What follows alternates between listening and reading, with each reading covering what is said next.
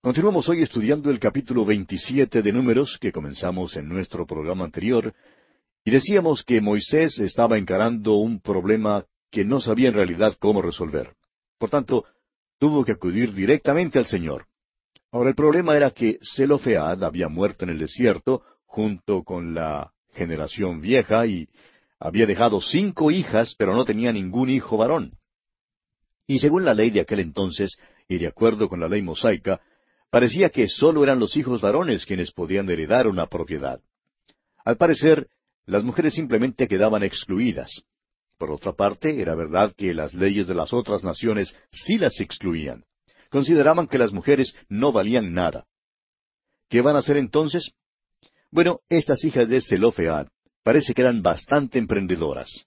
De modo que se dirigen a Moisés y le piden que les dé heredad entre los hermanos de su padre.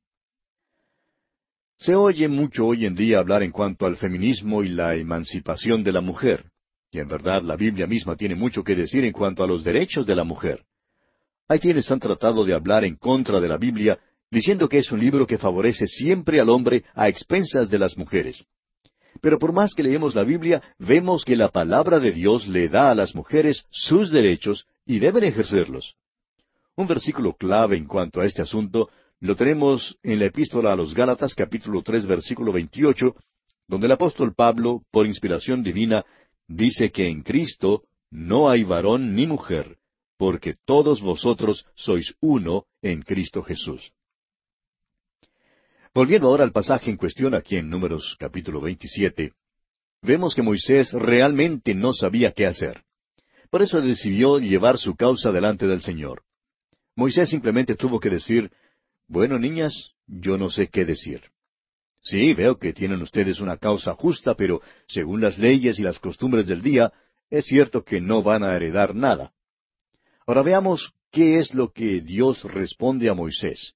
Leamos los versículos seis y siete de este capítulo veintisiete de Números.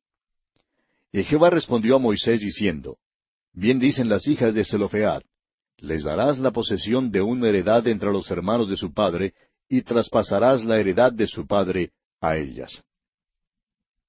Vemos aquí que sin duda alguna Dios respalda los derechos femeninos. Esta es una de las leyes más extraordinarias imaginables.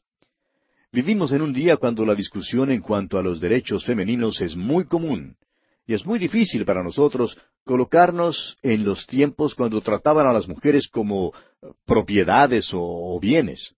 En realidad las trataban casi como animales. Pero lo peor es que esto todavía ocurre en ciertos lugares del mundo. Hay algunos misioneros que trabajan en algunas tribus indígenas bastante primitivas, y ellos cuentan que, según la costumbre de algunas de estas tribus, las muchachitas son vendidas a los hombres aún antes de cumplir los diez años. También acostumbran cambiarlas como uno cambiaría un animal por otro. La mujer de hoy en día debe dar gracias por la palabra de Dios, porque es la Biblia la que primero dio a las mujeres sus derechos debidos. Creemos que lo que dice el versículo siete aquí en el capítulo veintisiete de Números es una cosa maravillosa. Escuche usted, dice, Bien dicen las hijas de Zelofead, les darás la posesión de una heredad entre los hermanos de su padre, y traspasarás la heredad de su padre a ellas. Ahora, basándose en ese caso, Dios les da un principio de conducta y una ley. Esto lo vemos ahora en los versículos ocho al once. Leamos estos versículos. Y a los hijos de Israel hablarás diciendo, Cuando alguno muriere sin hijos, traspasaréis su herencia a su hija. Si no tuviere hija, daréis su herencia a sus hermanos. Y si no tuviera hermanos, daréis su herencia a los hermanos de su padre. Y si su padre no tuviera hermanos, daréis su herencia a su pariente más cercano de su linaje, y de éste será. Y para los hijos de Israel, esto será por estatuto de derecho, como Jehová mandó a Moisés. Recuerda, amigo oyente, que esto sucedió alrededor de mil quinientos años antes de que Cristo viniera al mundo. Y es por esto que tenemos que decir que admiramos el carácter audaz y emprendedor de estas mujeres, y también admiramos la fe de estas mujeres, pues debe haber sido maravillosa. El escritor a los Hebreos nos dice en el capítulo once de su carta, versículo seis, que sin fe es imposible agradar a Dios, porque es necesario que el que se acerca a Dios crea que le hay y que es galardonador de los que le buscan. Estamos seguros que éstas eran mujeres de fe. Pidieron con fe y por fe Dios les dio su heredad. Realmente no había ninguna ley entonces que declarara que ellas podían heredar la tierra.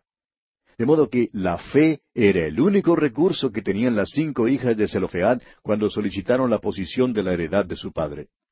No era la costumbre del día, ni había ley escrita declarando que podían obtenerla. Por eso la pidieron con fe. Y hay una maravillosa lección para nosotros hoy en día, amigo oyente. La Biblia dice en Efesios 1, versículo 3, que Dios nos bendijo con toda bendición espiritual en los lugares celestiales en Cristo. Estamos seguros que Dios nos oye y nos contesta, no solo en cuanto a las bendiciones espirituales, sino también en cuanto a las cosas materiales. Creemos que la mayoría de nosotros somos más o menos mendigos porque no nos acercamos a Dios como sus hijos, hijos de Dios, para pedirle lo que deseamos. Dios quiere ser bueno con nosotros. Pero según el apóstol Santiago lo dice en el capítulo cuatro de su carta, versículos dos y tres, no tenemos lo que deseamos porque no pedimos. Pedimos y no recibimos porque pedimos mal para gastar en nuestros propios deleites. Un estudiante que estaba cursando estudios en el seminario trabajaba también en uno de los periódicos de su ciudad y recibía allí los avisos clasificados. Cuando alguien llamaba para vender un automóvil usado, a veces él mismo iba a verlo y si el precio era bueno, pues lo compraba y lo manejaba por más o menos un año. Y entonces, al revenderlo, por lo general recibía lo que había pagado. Pues bien, al graduar del seminario, este estudiante le pidió al Señor que le diera un buen carro usado. Pero, ¿sabe usted, amigo oyente, lo que hizo Dios? El Señor le dio un carro nuevo. Ahora bien, nos preguntamos, ¿por qué este joven no le pidió un carro nuevo? Bueno, es que somos simplemente mendigos, amigo oyente, no sabemos qué pedir. Tenemos posesiones, maravillosas posesiones espirituales en Cristo Jesús, y nada le agrada más a Dios que se las pidamos por la fe.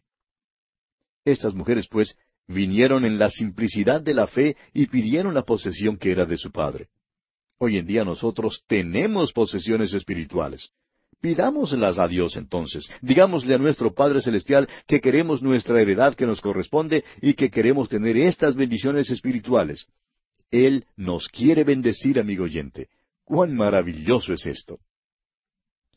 Pasamos ahora a un tema totalmente diferente que es tratado en la segunda mitad de este capítulo es como un traspaso del mando, o por lo menos los preparativos para designar a un sucesor de Moisés, quien ahora debe prepararse para la muerte. Llegamos aquí a una porción un poco triste. Hemos estado siguiendo a Moisés por mucho tiempo. En realidad, él es el autor de los libros del Antiguo Testamento que hemos estado estudiando hasta ahora, y por tanto, hemos estado con él desde el Génesis hasta ahora. Pues bien, ahora tiene que prepararse para partir de esta escena terrenal. Leamos los versículos doce hasta el catorce de este capítulo veintisiete de Números. Jehová dijo a Moisés, Sube a este monte Abarim, y verás la tierra que he dado a los hijos de Israel. Y después que la hayas visto, tú también serás reunido a tu pueblo, como fue reunido tu hermano Aarón. Pues fuisteis rebeldes a mi mandamiento en el desierto de Sin, en la rencilla de la congregación, no santificándome en las aguas a ojos de ellos. Estas son las aguas de la rencilla de Cádiz en el desierto de Sin. ¿Se acuerda usted de esa escena, amigo oyente? Es una referencia al caso en que Moisés golpeó dos veces esa peña, después que Dios le había dicho que le hablara. Moisés se enojó y no obedeció a Dios. Esta peña era un tipo de Cristo y Moisés no protegió el significado de aquel tipo cuando desobedeció a Dios. Cristo fue herido una sola vez por nosotros. Hoy en día eso provee el agua viva para nosotros. Y porque Moisés desobedeció en algo de tanta importancia, pues solo puede mirar la tierra y no se le permite entrar en ella. El doctor Magui, autor de estos estudios bíblicos, nos cuenta que cuando él era profesor en el seminario, solía hacerle algunas preguntas capciosas a sus estudiantes. Una de ellas era si había o no entrado Moisés en la tierra prometida. Y la mayoría de los estudiantes decían que no, que no había entrado. Pero de vez en cuando había un estudiante que contestaba que sí, que Moisés había entrado en la tierra prometida. Y claro que entró, amigo oyente, pues estuvo allí con el Señor Jesucristo en el monte de la transfiguración. Claro es que eso fue después de su muerte. Aquí Moisés solo pudo echarle un vistazo a la tierra prometida. Dios no le permitió entrar en la tierra en ese entonces, y es un hecho que la desobediencia impide que nosotros entremos en nuestras posesiones espirituales. Si dudamos o no creemos en Dios, esto siempre conduce a la desobediencia. Y esto fue exactamente lo que le pasó a Moisés. Hoy en día, mi oyente, la desobediencia también nos roba a muchos de nosotros. Veamos ahora cómo es escogido el sucesor de Moisés. Leamos los versículos quince hasta el diecinueve de este capítulo veintisiete de Números. Entonces respondió Moisés a Jehová diciendo, Ponga Jehová, Dios de los espíritus de toda carne, un varón sobre la congregación, que salga delante de ellos y que entre delante de ellos, que los saque y los introduzca, para que la congregación de Jehová no sea como ovejas sin pastor. Y Jehová dijo a Moisés, Toma a Josué, hijo de Nun, varón en el cual hay espíritu, y pondrás tu mano sobre él. Y lo pondrás delante del sacerdote Eleazar, y delante de toda la congregación, y le darás el cargo en presencia de ellos. Tenían que nombrar a un sucesor para tomar el lugar de Moisés. Tenía que ser un hombre lleno del Espíritu. Y permítanos, amigo oyente, poner en claro que la imposición de manos no fue lo que causó que fuese lleno del Espíritu. Este rito de por sí no le, no le dio ningún poder. Lo único que puede ser transmitido mediante la imposición de manos son los microbios. Lo que sí indica es una sucesión o identificación con alguien o con cierto propósito. Usted recordará que la iglesia, según el libro de los Hechos, puso sus manos sobre Pablo y Bernabé y los envió a Antioquía. Ahora, ¿les dio esto algún poder especial? De ninguna manera, amigo oyente. El poder viene por el Espíritu Santo de Dios. Fue para mostrar que debían representar a la iglesia. La iglesia reconoció así su asociación con estos dos hombres en el empeño misionero. Este es el verdadero significado de la imposición de manos. Bien, Josué entonces es el que va a ser el sucesor de Moisés. Después que Moisés entregue la obra, este hombre Josué es quien se dedicará a ella. Aprenderemos mucho más en cuanto a este hombre cuando lleguemos a nuestro estudio allá en el libro de Josué. Y queremos decir aquí que creemos que Josué fue el hombre más sorprendido en todo el campamento cuando le escogieron como sucesor de Moisés. En cierta manera, él era el hombre más improbable para suceder a Moisés. ¿Y sabe por qué, amigo oyente? Porque era un hombre común y corriente, un hombre eh, ordinario, digamos. Ninguno sale diciendo aquí que Josué tenía gran potencial, que tenía eh, gran habilidad para ser líder, ni ninguna de estas cosas que tanto se oye decir hoy en día. Al parecer Josué no tenía estas cualidades. Era un hombre ordinario.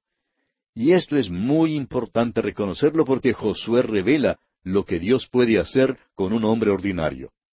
Y tenemos que decir que el libro de Josué siempre nos ha servido de muchísimo ánimo. Josué y también el libro de los jueces. Estos dos libros revelan el hecho de que Dios puede tomar a hombres ordinarios y si quieren ser usados por Él, y si se entregan a Él, Dios toma a tales hombres y los usa. Esto quiere decir que me puede usar a mí porque soy ordinario. Y significa que muy bien puede usarle a usted también, amigo oyente. Por tanto, Josué es el escogido. Es nombrado para tomar el lugar de Moisés. En el tiempo debido, después de la muerte de Moisés, que se describe al fin del libro de Deuteronomio, Josué se hace cargo de la obra.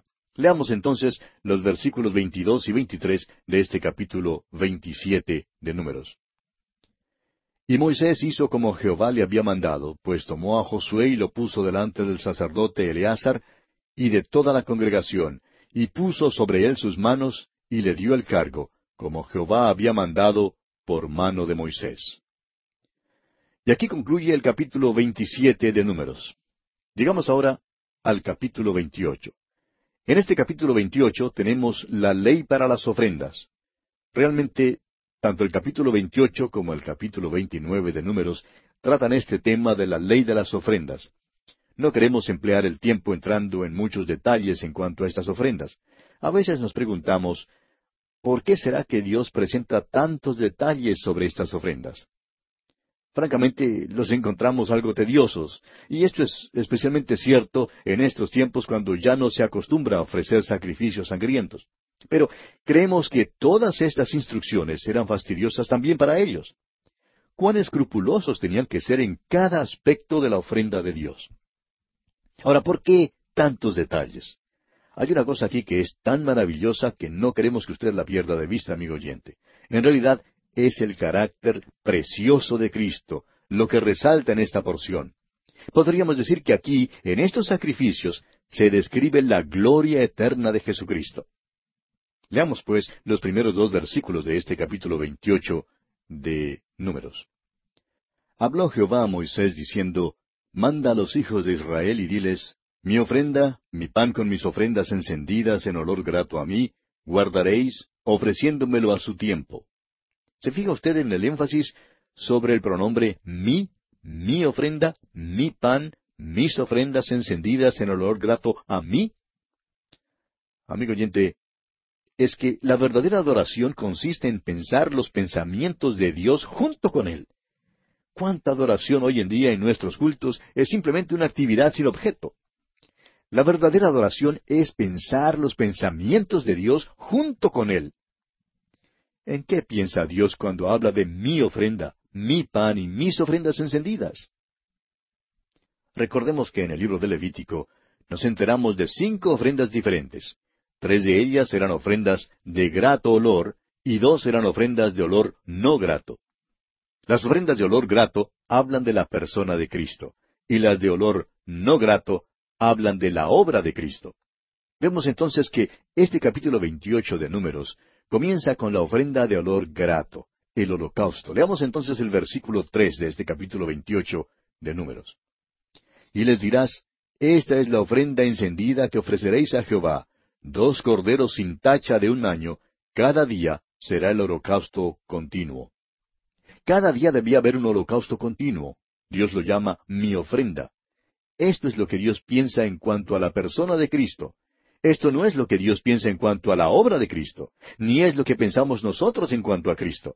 Esto es lo que Dios piensa en cuanto a Él. Es por causa de Él, de quién es Él, que su obra tiene valor alguno.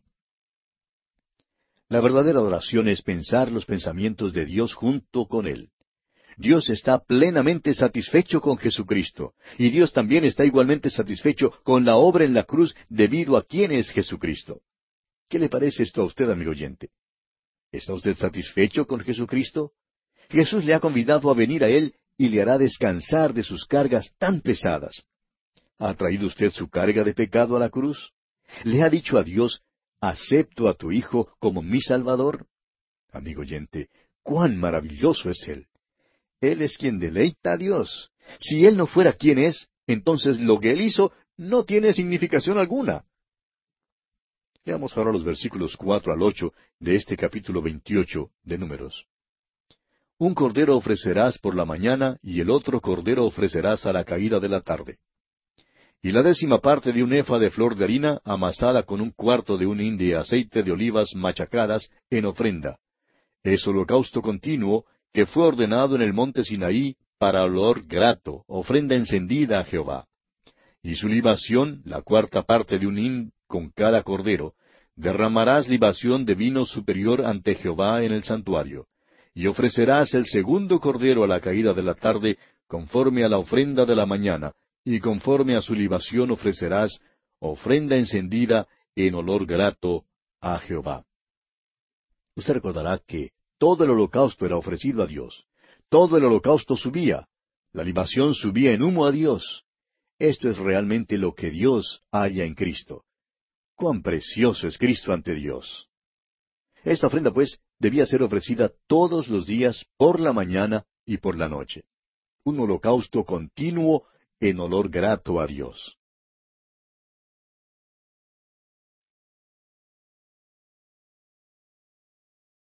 Continuamos hoy considerando el capítulo 28 de Números.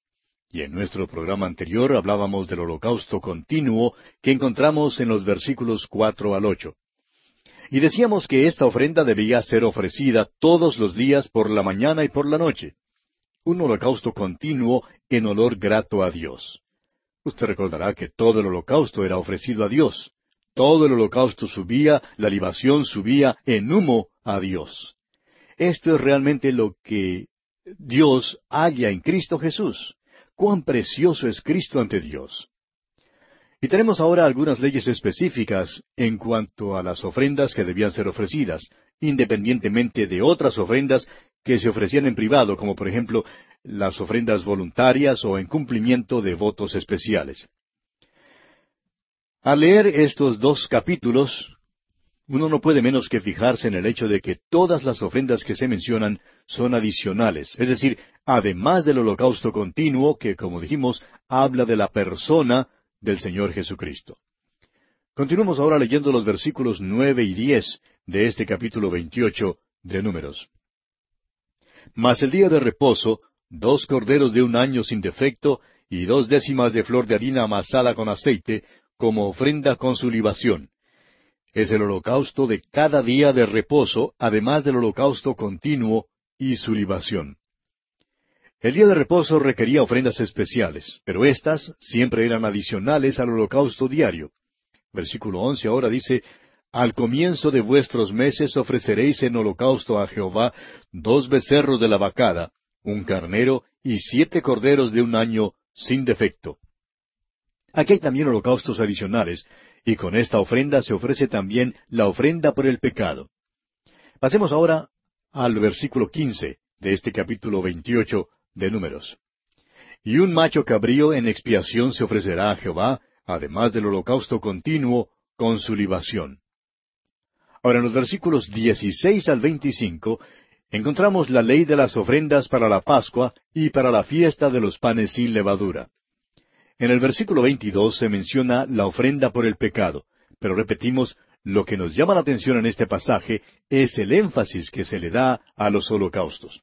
En los versículos 26 al 31 tenemos la fiesta de las primicias. La ofrenda por el pecado se menciona en el versículo 30 y una vez más podemos notar el énfasis que se le da a los holocaustos. Quizás usted, amigo oyente, esté preguntándose, ¿por qué se hace tanto énfasis en esto? Bueno, porque esto nos demuestra que Dios se deleita en Cristo. Cuando Dios mira nuestra adoración, busca nuestro deleite en Cristo. Él quiere que nosotros pensemos sus pensamientos junto con Él y que nos deleitemos en Cristo así como Él se deleita en Cristo. Este es el maravilloso tema de estos capítulos. Y bien, llegamos ahora al capítulo 29. En este capítulo continuamos tratando el mismo tema del capítulo anterior.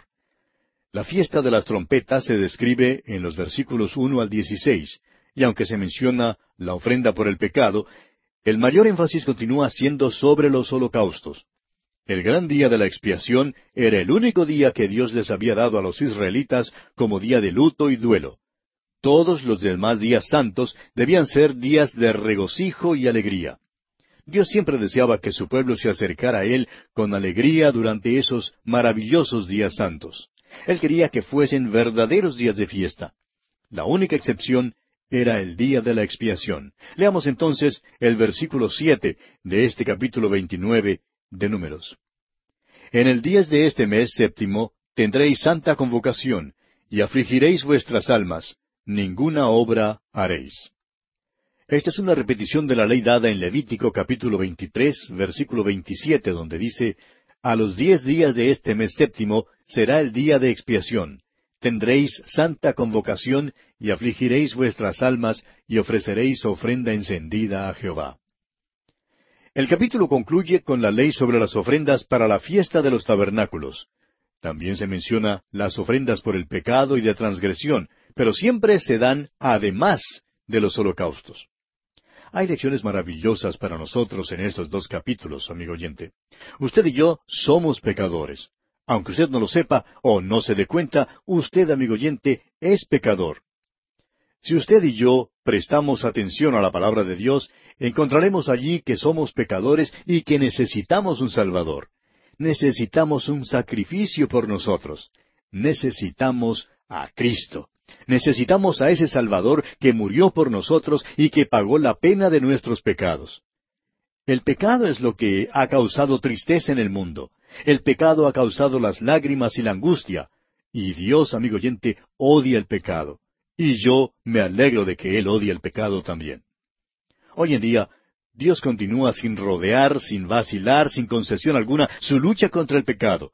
Su propósito es erradicarlo completamente de su universo. Dios no hace compromiso alguno ni acepta tregua alguna. Su único propósito es eliminar el pecado. Y yo le doy gracias a Dios por esto. El pecado, amigo oyente, es lo que nos ha apartado a usted y a mí de nuestra relación con Dios, de nuestro eh, compañerismo con Él. Es decir, ha producido nuestra muerte espiritual. Por tanto, el pecado es causa de duelo. ¿Cuánto tiempo hace que usted no llora por sus pecados, amigo oyente? ¿Se ha acercado usted a Dios? llorando por sus pecados, por los fracasos en su vida, porque está muy alejado de Él, o por su frialdad e indiferencia? ¿Cuánto necesitamos confesarle todo hoy en día? No es porque Dios está tan alto y nosotros tan abajo, ni porque Él es tan grande y nosotros tan pequeños, ni porque Él es infinito y nosotros finitos, que estamos apartados de Él.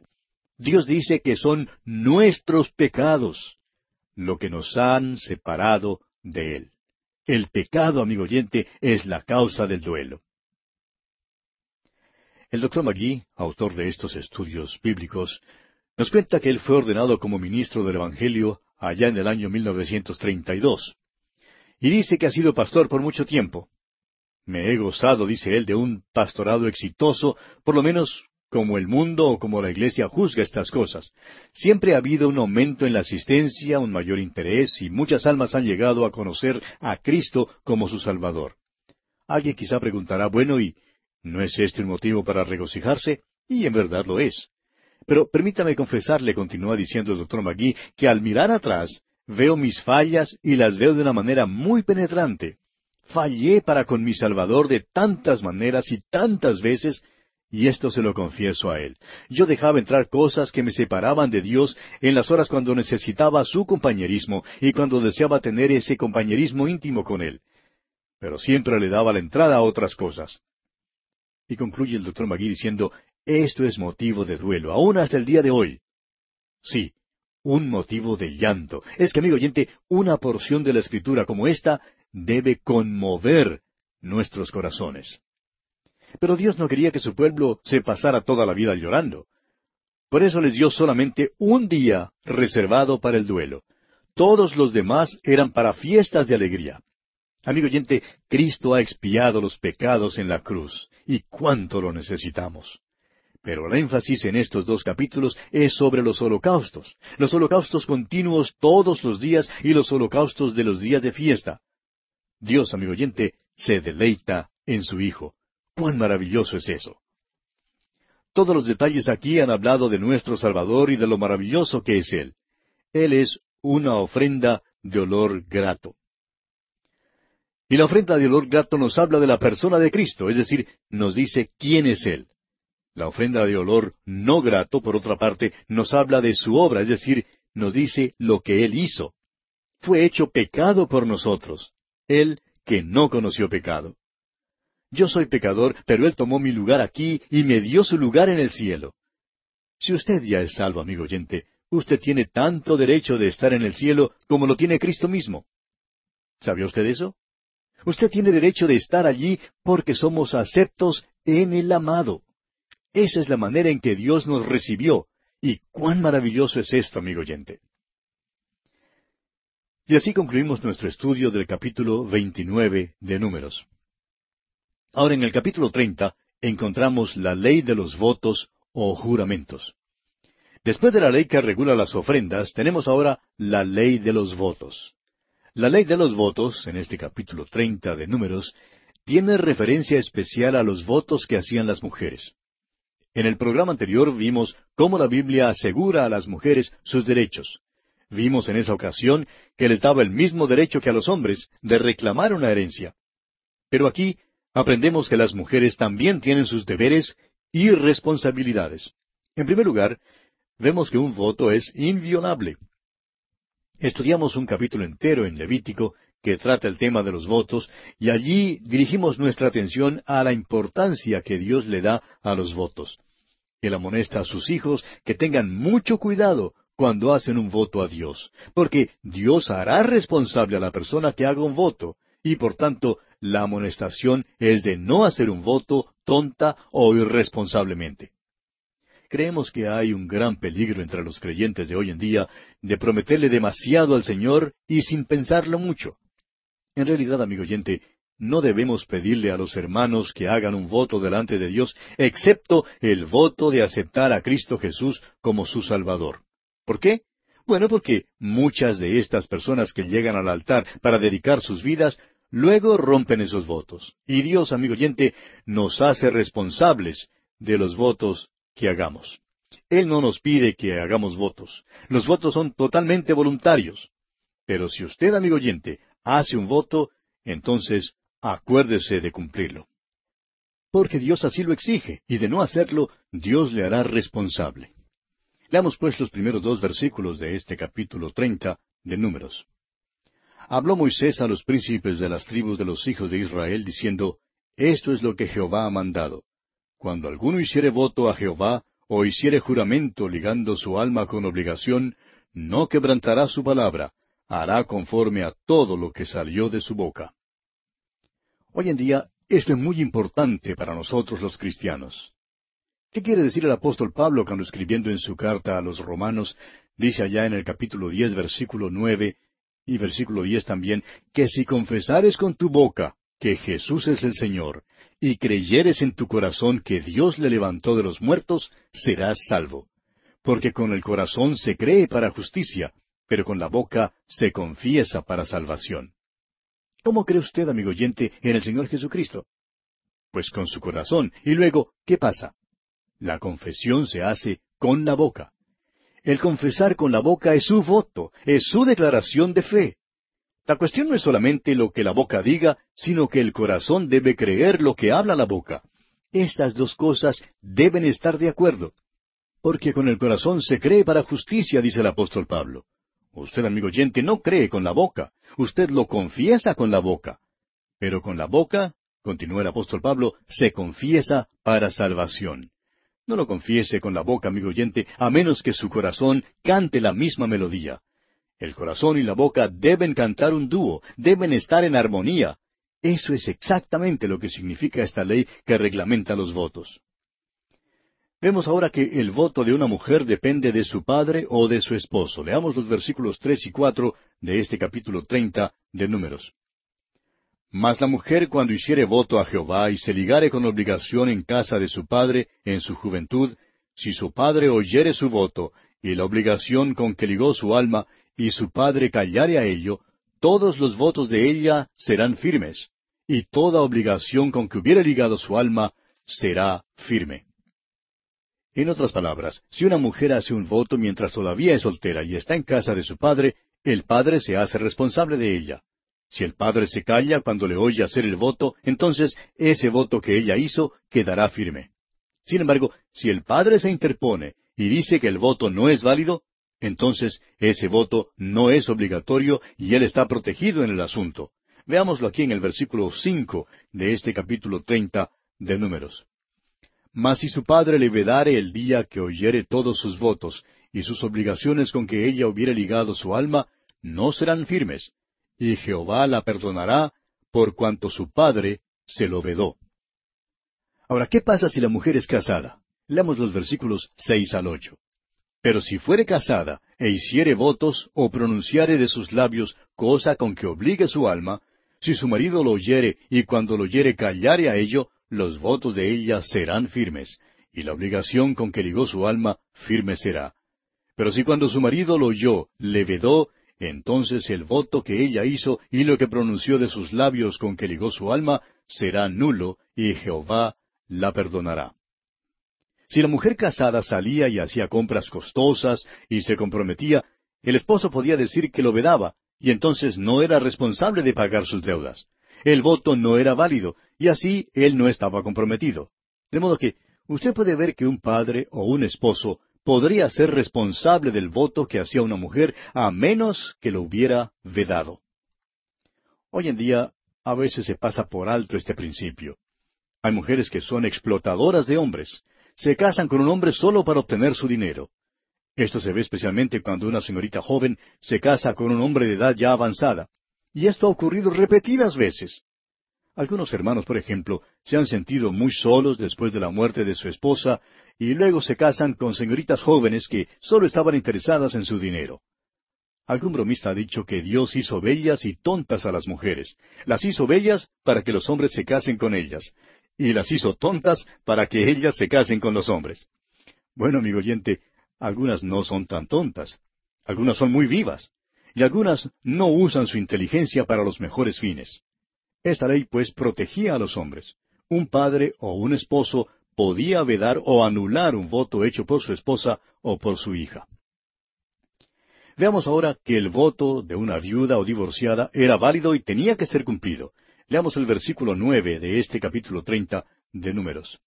Pero todo voto de viuda o repudiada con que ligare su alma será firme. Una viuda es responsable de sus propios actos, de modo que el voto que hacía era firme. Ahora note usted lo importante que son estos detalles para con Dios. Él quiere que su pueblo siempre cumpla su palabra. Por otra parte, consideremos que Dios nos ha dado su palabra, su voto, su contrato. Hizo un pacto con Abraham, hizo una promesa a David. Dios fue, es y será fiel a sus votos. Cumplió su promesa y cumplirá todas sus promesas. Porque de tal manera amó Dios al mundo, que ha dado a su Hijo unigénito, para que todo aquel que en él cree no se pierda, mas tenga vida eterna. Esa es la palabra de Dios y la palabra de Dios es fiel. Dios ha dicho que le salvará a usted si confía en Cristo, y esta es una promesa o un voto que es totalmente confiable. Una madre muy devota escuchó una vez decir a su hijo que no era creyente y que acababa de regresar de la universidad, diciendo, Tu alma no vale mucho ante Dios. Aun si la perdieras, no perderías mucho. Ella consideró sus palabras y le contestó, Creo que mi alma no vale tanto, pero si yo pierdo mi alma, Dios perderá más que yo. Dios perderá su fama. Porque Él dijo que me salvaría y yo he confiado en Él. Amigo oyente, Dios todavía es fiel a su palabra. No es necesario que Él haga pacto alguno. Su palabra es suficiente, su palabra es buena, su palabra es confiable porque Él solo habla la verdad. Basta con que Dios diga algo para que sea verdad. Él quiere que los que le representan aquí sean personas que permanezcan fieles a su palabra. Si hacemos un voto, amigo oyente, tenemos que ser fieles a ese voto. Y bien, así termina nuestro estudio del capítulo treinta de Números. En nuestro próximo estudio comenzaremos con el capítulo treinta y uno.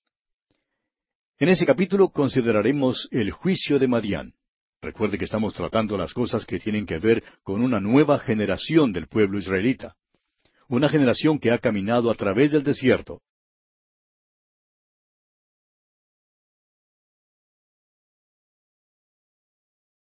Continuamos hoy nuestro estudio en el libro de Números y llegamos al capítulo 31.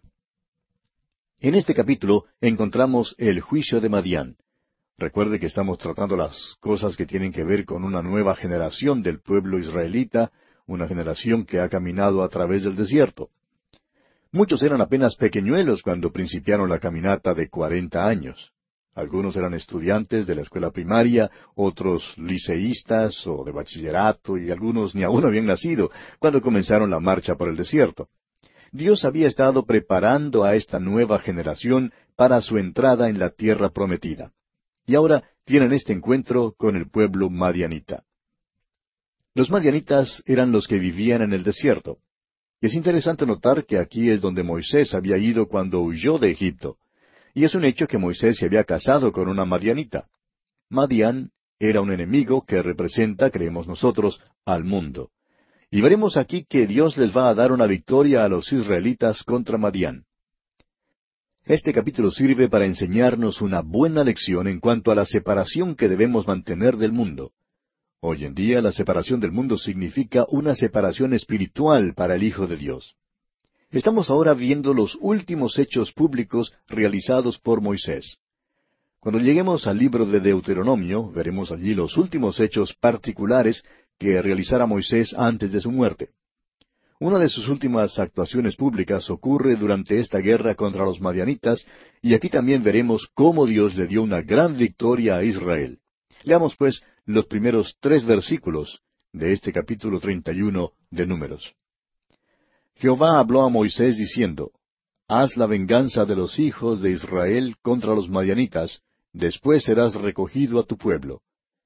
Entonces Moisés habló al pueblo diciendo, Armaos algunos de vosotros para la guerra, y vayan contra Madián, y hagan la venganza de Jehová en Madián.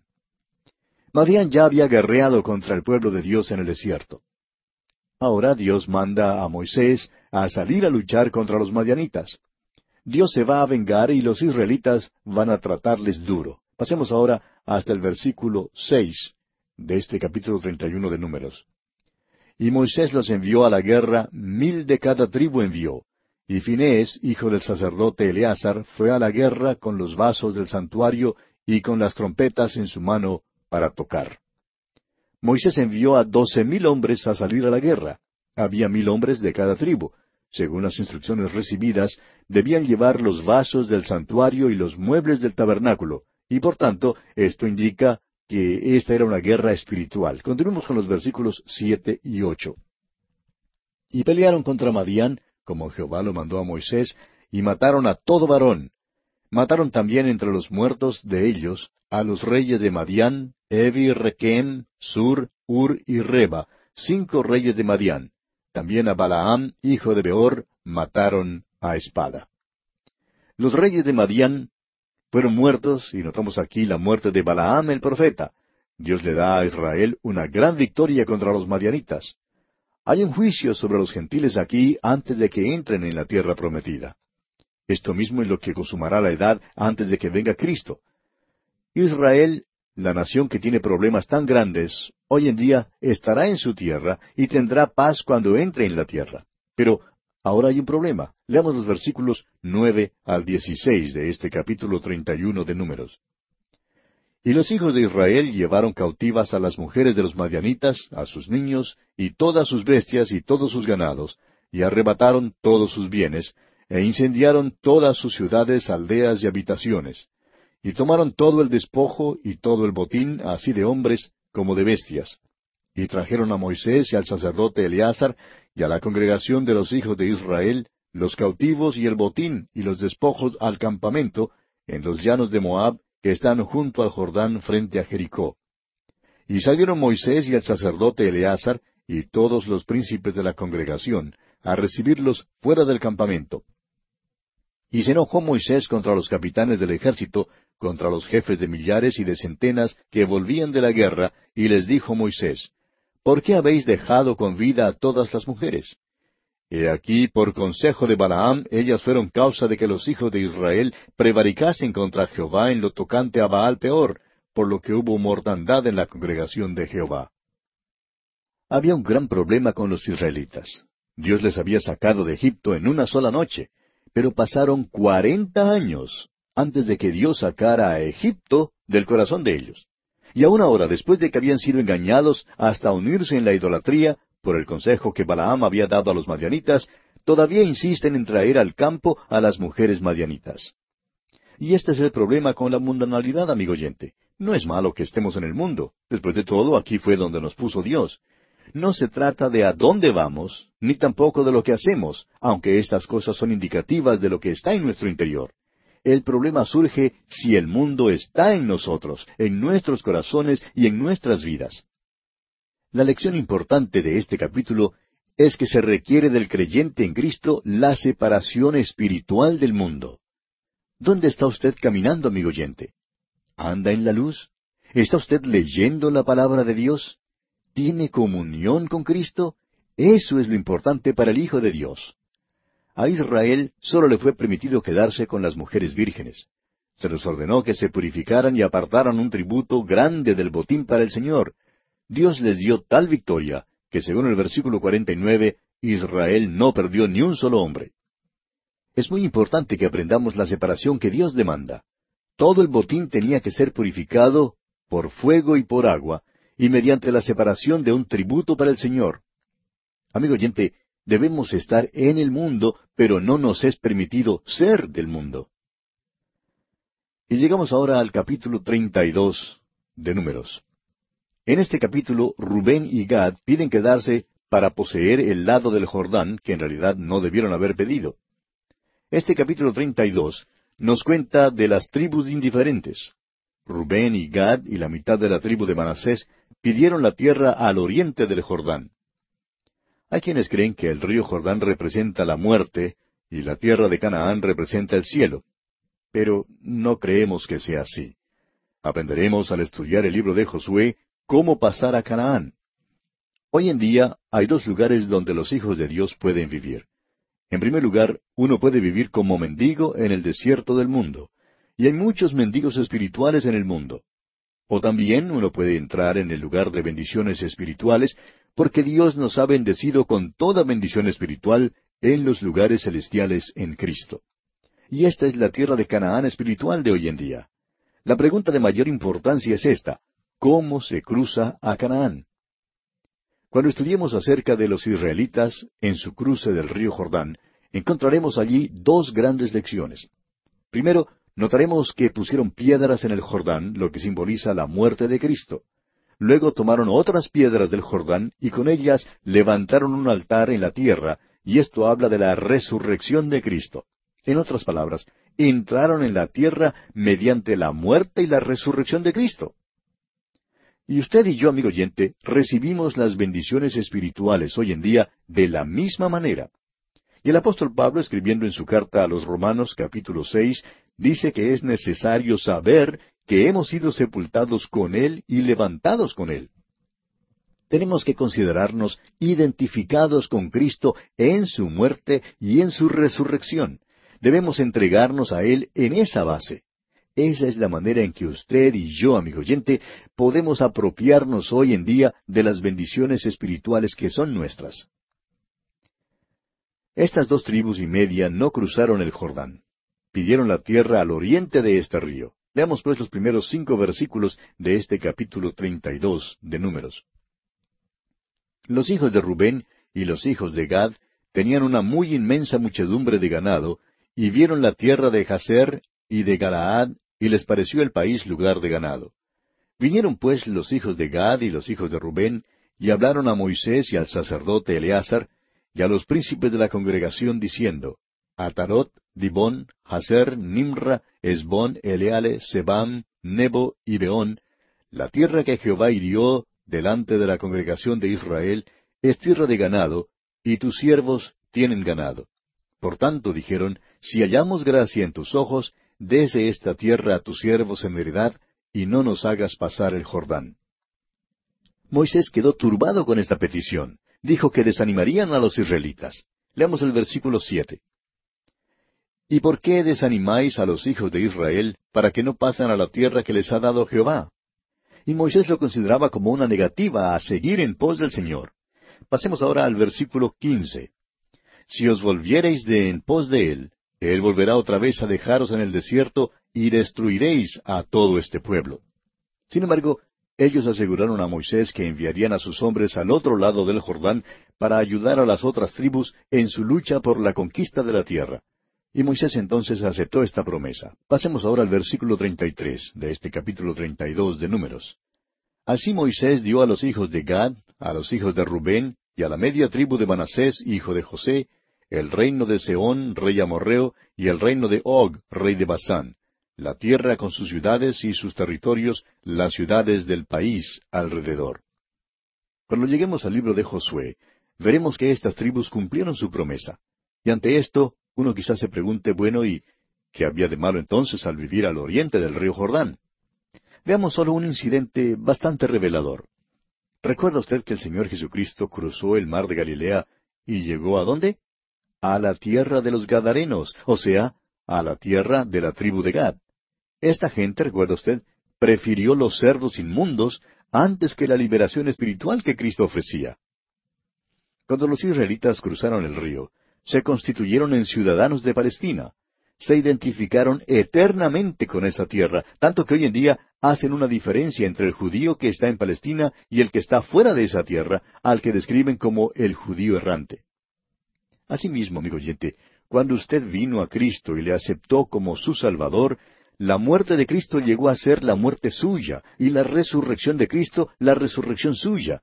Y cuando usted se desvía de esta identidad, aunque sea por un tiempo breve, es trágico. Las dos tribus y media nunca cruzaron el Jordán, nunca tuvieron el privilegio de ofrecer un sacrificio en la tierra prometida. Ahora, ¿les resultó esto en desventaja? Bueno, ya vimos que sí. Nuestro Señor dice que por sus frutos los conoceréis. No hay tal cosa como el pensar mal y el portarse bien. Tenemos que pensar bien, amigo oyente, antes de poder portarnos bien. Deseamos ahora dirigir su atención a un versículo que muchas veces hoy en día es mal entendido y mal interpretado. Moisés les dijo a estas tribus en el versículo 23 de este capítulo 32 de Números, Mas si así no lo hacéis, he aquí habréis pecado ante Jehová, y sabed que vuestro pecado os alcanzará. La manera en que generalmente se interpreta estas palabras es, su pecado se descubrirá. En otras palabras, uno no puede pecar sin ser visto será descubierto tarde o temprano. Pero esto no es lo que dice este versículo en realidad. Hay muchas personas que pecan sin ser vistas, es decir, sus pecados nunca son descubiertos por otros. Este versículo le dice que su pecado le alcanzará, amigo oyente. Quizá no sea inmediatamente después del hecho, pero es seguro que lo hará. El apóstol Pablo escribiendo a los Gálatas dice en el capítulo seis de esta carta, versículo siete, No os engañéis, Dios no puede ser burlado pues todo lo que el hombre sembrare, eso también segará. No importa quién sea usted, ni dónde esté, ni cómo esté, ni cuándo esté. Es seguro que sus pecados le alcanzarán, amigo oyente. De la misma manera en que usted peca, así le alcanzarán algún día. Ese es el sentido de esta declaración, y sabed que vuestro pecado os alcanzará. La Biblia de Jerusalén la traduce de la manera siguiente, y sabed que vuestro pecado os saldrá al encuentro. Bien, terminamos así el estudio del capítulo 32 de Números y llegamos ahora al capítulo 33. En este capítulo tenemos el diario de las jornadas del pueblo de Israel. Ya hemos dicho que no tenemos ninguna narración completa sobre los sucesos que acaecieron durante los cuarenta años de extravío. Tenemos algunos incidentes aislados y aquí llegamos ahora al documento que se identifica como el diario de las jornadas. Nada se dice aquí en cuanto a lo que tuvo lugar, es decir, a lo que ocurrió durante tales jornadas. Leamos pues el primer versículo de este capítulo 33 de Números. Estas son las jornadas de los hijos de Israel que salieron de la tierra de Egipto por sus ejércitos bajo el mando de Moisés y Aarón. Y pasando ahora a los versículos 27 y 28 dicen, Salieron de Taat y acamparon en Tara. Salieron de Tara y acamparon en Mitka. Pero simplemente leímos estos pocos versículos para mostrarle, amigo oyente, que esta no es una lectura muy mm, conmovedora. El hecho es que la llamaríamos bastante monótona, en realidad. Eh, nos gustaría saber lo que pasó allí durante todos esos años en que vagaron por el desierto, pero nada se dice aquí en cuanto a los sucesos. Si usted fuera a visitar a un amigo que acaba de regresar de Europa, por ejemplo, eh, le pediría que le contara algo de su viaje. Supóngase que solo le dijera que había ido a Roma y que siguió luego a Milán, pasó después a Florencia, continuó hacia Lucerna en Suiza y a Zúrich y a Ginebra, luego a Frankfurt en Alemania, etc. Lo que le interesaría a usted saber sería lo que vio y lo que le pasó allí. Hallaría que solo una recitación de todos los lugares a donde fue, pues sería un relato bastante pesado, ¿no le parece? Pues bien, creemos que el capítulo 33 de Números eh, es de lectura algo pesada. Sin embargo, como cada porción de las Escrituras tiene una gran lección espiritual, así este capítulo también tiene una gran lección espiritual para nosotros. Este capítulo 33 de Números es como un mapa de carreteras. De por sí no tiene nada interesante. Entonces, ¿por qué lo relató Dios? Porque Dios marca cada paso que tomó este pueblo. Cada paso del camino es notado y anotado por Dios. Él estaba con ellos durante todo el camino, Estuvo con ellos en su marcha a través de toda su travesía por el desierto. En muchas iglesias se acostumbra a cantar hoy en día el himno que tiene como título Puedo oír tu voz llamando. Pero francamente no nos gusta oír cantar este himno porque creemos que expresa exactamente lo opuesto de lo que debe decir. Mire usted, por ejemplo, la congregación que lo canta diciendo Donde quiera, fiel te seguiré. Pero luego no vemos a esta gente los domingos en la noche, ni en los estudios bíblicos durante la semana, ni cuando hay cualquier obra que hacer para Dios. No podemos menos que preguntarnos, ¿hasta qué distancia realmente estaríamos dispuestos a seguirle? Por eso no creemos que debamos cantar ese himno. Tenemos que confesar que nosotros mismos hemos caído algunas veces y le hemos fallado. No podemos cantar que le seguiremos fielmente donde quiera que nos guíe. Quizá debemos cantarlo mejor de otra manera, diciendo, donde quiera fiel me seguirá, porque él dijo, no te desampararé ni te dejaré. Tenemos pues aquí el diario de las jornadas del pueblo de Israel. A donde quiera que fueran, en donde quiera que acamparan, en todo lugar, Dios estaba con ellos. Francamente, ellos no le estaban siguiendo a Él. Se alejaban de Él muchas veces, pero Él nunca les desamparó a ellos, nunca les dejó. Y esta es una de las grandes verdades de la palabra de Dios. No te desampararé ni te dejaré. Jesús dijo lo mismo en su discurso en el aposento alto, allá en el capítulo catorce del Evangelio según San Juan, versículo dieciocho. Él dijo, No os dejaré huérfanos, vendré a vosotros. Promete venir a cada creyente. ¿Cómo? Enviando al Espíritu Santo. El Espíritu Santo mora, reside en cada creyente. Si usted, amigo oyente, es hijo de Dios, no es posible que usted sea parte de Él. No le dejaría salir. Él va con usted donde quiera que vaya. Podemos dar traspiés, vacilar y, y, fallar, caemos y no le seguimos fielmente, pero gracias a Dios que Él nunca nos desampara ni nos deja. Y bien, amigo oyente, tenemos que detenernos aquí porque nuestro tiempo ya se ha agotado.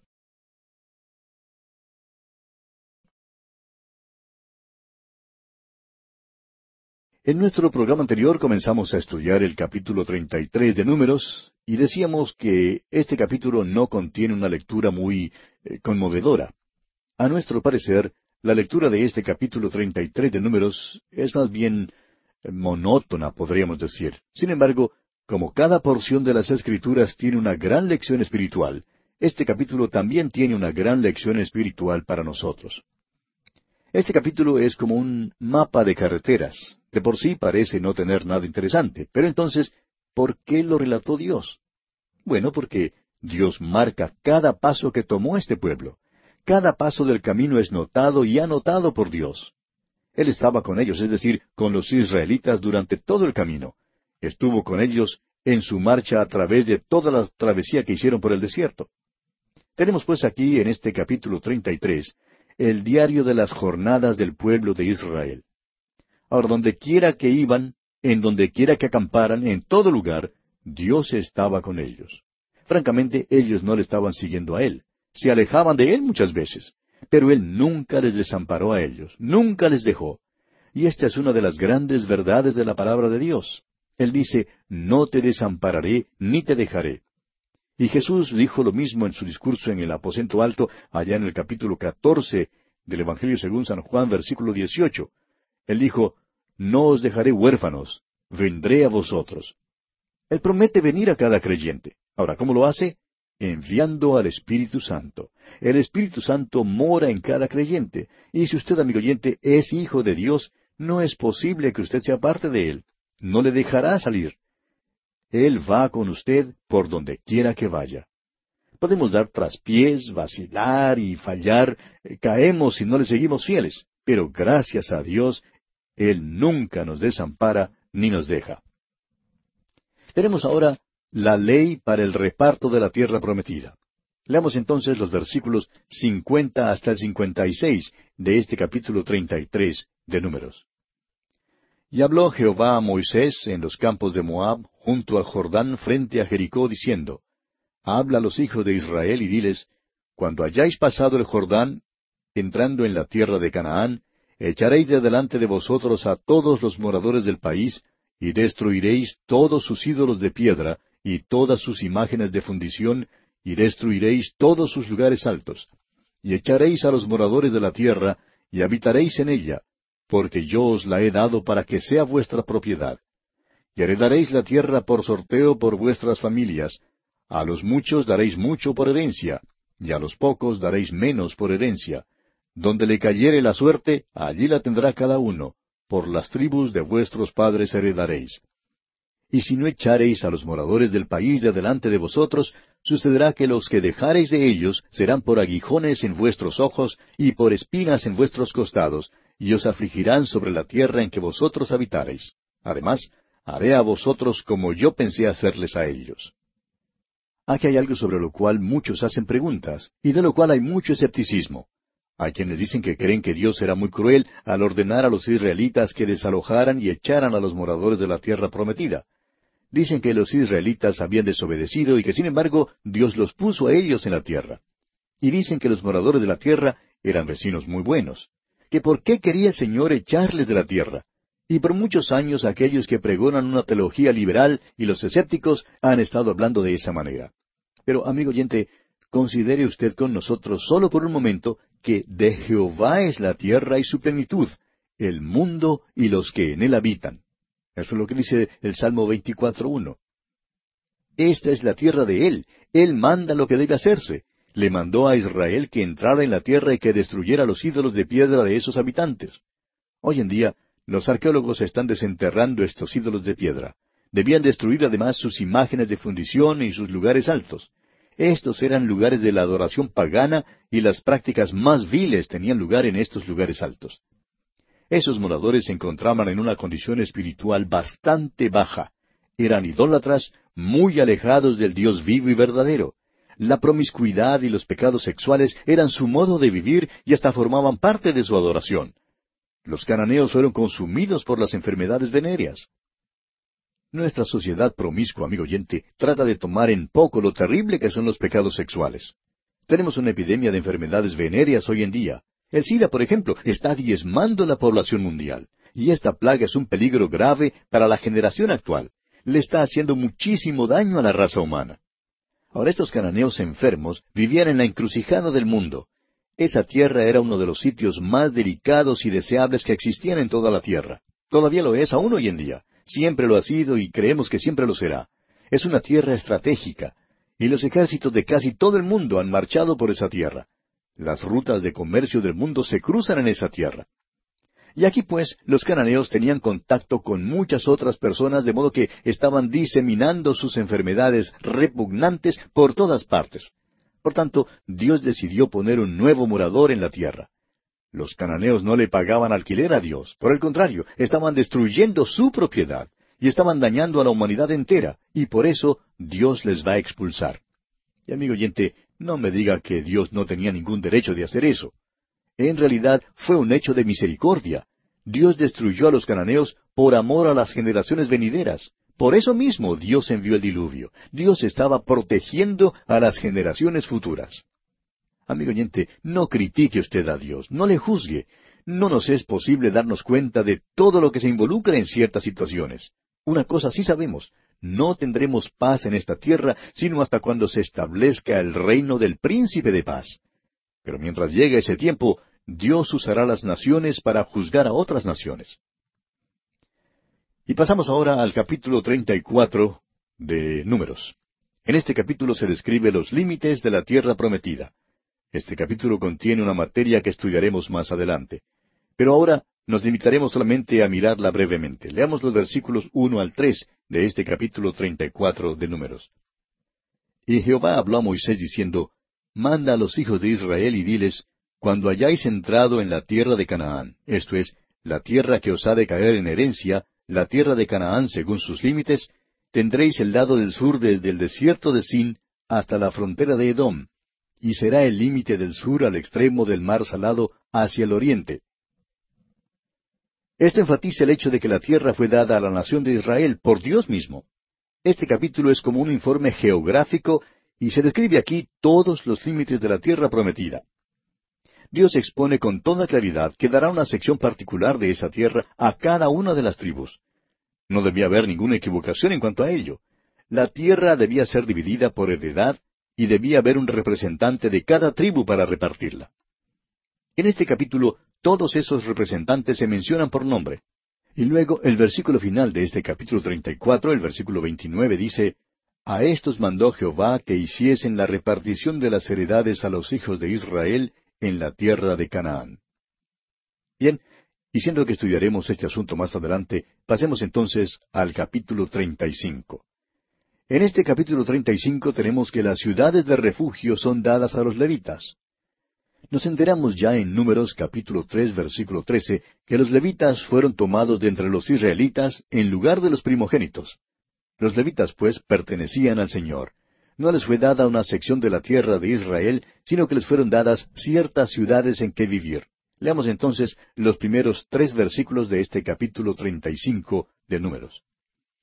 Habló Jehová a Moisés en los campos de Moab, junto al Jordán frente a Jericó, diciendo, Manda a los hijos de Israel que den a los levitas de la posesión de su heredad, ciudades en que habiten.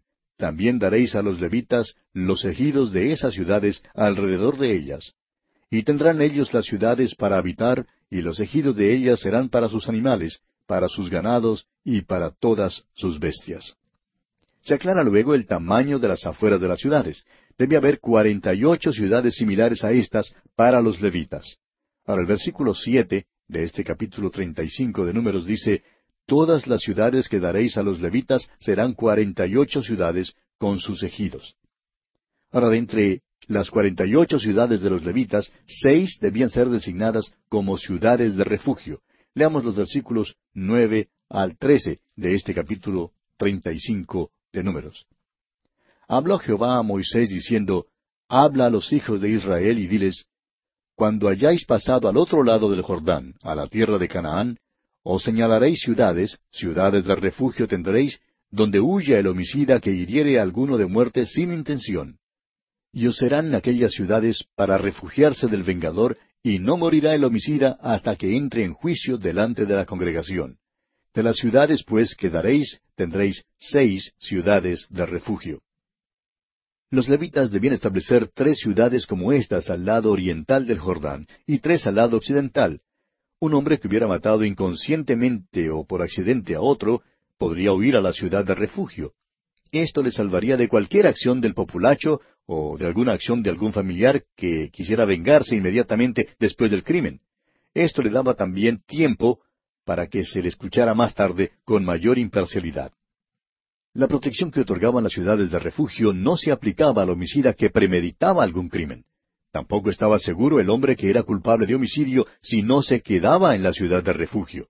Además, Dios da aquí una ley que rige al juicio de los homicidios. Leamos el versículo treinta de este capítulo treinta y cinco de Números.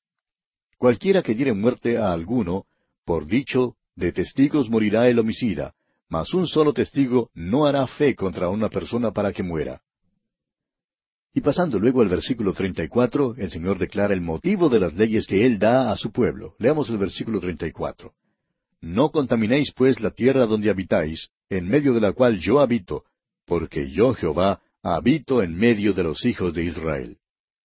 Y este motivo, amigo oyente, es más que suficiente para que el Señor diera estas leyes a su pueblo. Y llegamos ahora al último capítulo de este libro de números, el capítulo 36. Y en este capítulo tenemos la ley de la tierra en cuanto a la herencia. Este capítulo 36 concluye nuestro estudio del libro de números. Y vemos aquí que los jefes de la familia de los hijos de José presentaron a Moisés un problema. Si las hijas de Zelofead se casaban con hombres de otras tribus, entonces su herencia pasaría a otra tribu. Leamos pues los primeros cuatro versículos de este capítulo treinta y seis de Números, para enterarnos así de cuál es el problema. Llegaron los príncipes de los padres de la familia de Galaad, hijo de Maquir, hijo de Manasés, de las familias de los hijos de José, y hablaron delante de Moisés y de los príncipes, jefes de las casas paternas de los hijos de Israel, y dijeron, Jehová mandó a mi señor que por sorteo diese la tierra a los hijos de Israel en posesión. También ha mandado Jehová a mi señor que dé la posesión de Zelofead, nuestro hermano, a sus hijas. Y si ellas se casaren con alguno de los hijos de las otras tribus de los hijos de Israel, la herencia de ellas será así quitada de la herencia de nuestros padres, y será añadida a la herencia de la tribu a que se unan y será quitada de la porción de nuestra heredad. Y cuando viniere el jubileo de los hijos de Israel, la heredad de ellas será añadida a la heredad de la tribu de sus maridos. Así la heredad de ellas será quitada de la heredad de la tribu de nuestros padres. Veamos entonces la respuesta que Moisés presenta conforme a lo que el Señor le dijo. Leamos los versículos cinco al diez. Entonces Moisés mandó a los hijos de Israel por mandato de Jehová, diciendo, la tribu de los hijos de José habla rectamente. Esto es lo que ha mandado Jehová acerca de las hijas de Zelofead, diciendo, Cásense como a ellas les plazca, pero en la familia de la tribu de su padre se casarán, para que la heredad de los hijos de Israel no sea traspasada de tribu en tribu, porque cada uno de los hijos de Israel estará ligado a la heredad de la tribu de sus padres. Y cualquiera hija que tenga heredad en las tribus de los hijos de Israel, con alguno de la familia de la tribu de su padre se casará, para que los hijos de Israel posean cada uno la heredad de sus padres, y no ande la heredad rodando de una tribu a otra, sino que cada una de las tribus de los hijos de Israel estará ligada con su heredad. Como Jehová mandó a Moisés, así hicieron las hijas de Zelofead. La tierra, pues, debía quedar dentro de una misma tribu. Ningún hombre podía perder su propiedad permanentemente. En el año de jubileo, toda la propiedad que había sido hipotecada o vendida volvía una vez más a la familia original.